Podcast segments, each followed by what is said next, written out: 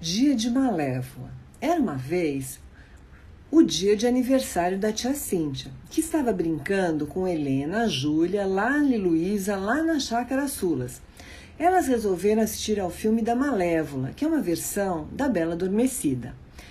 Aí começou um forte temporal, com raios, trovoadas, e de repente, do nada, um raio fez com que a tia Cintia e as meninas fossem transportadas para dentro da TV e para dentro da história. Vocês podem imaginar o que aconteceu?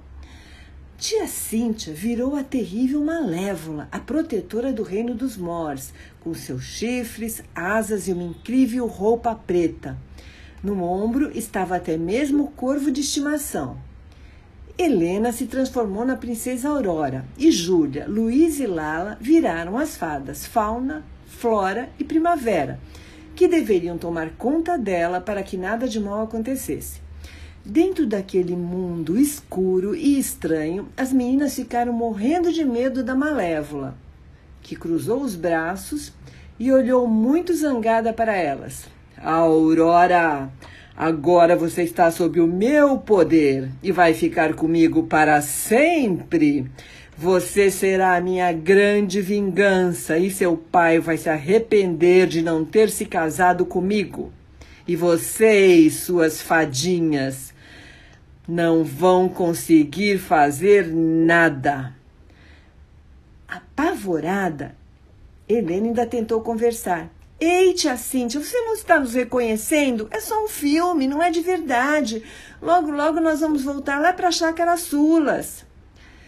Mas não conseguiu acabar com aquele pesadelo. Júlia, Lala e Luísa eram umas três fadinhas muito atrapalhadas que também não ajudavam muito. Corriam de um lado para outro, procuravam alguma varinha mágica perdida para mudar a situação e acabavam não fazendo nada. Malévola, com cara de poucos amigos, jogou um feitiço que paralisou as três fadinhas atrapalhadas. E voltando-se para Aurora, ou melhor, Helena, abriu os braços e falou: Você finalmente veio para o seu lugar. Nunca mais vai sair desse reino e voltar para a sua casa, para a sua família. Esqueça tudo que deixou para trás.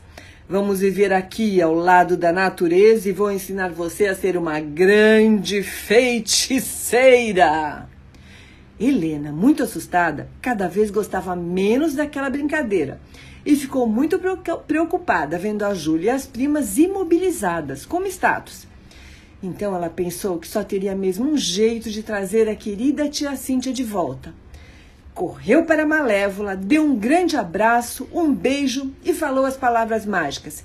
Sim, Silibim, sim, Silibim, que o amor seja mais forte, que a tia Cíntia volte para mim. Hum, no mesmo instante, tudo aconteceu. E elas estavam de volta à chácara Sulas, no sofá da sala, assistindo Malévola.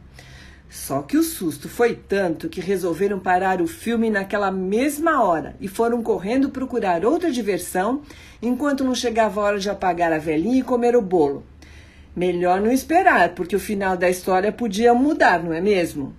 E entrou por uma porta e saiu pela outra. E quem quiser, que conte outra. Parabéns, tia Cíntia. Feliz aniversário. Um beijo grande.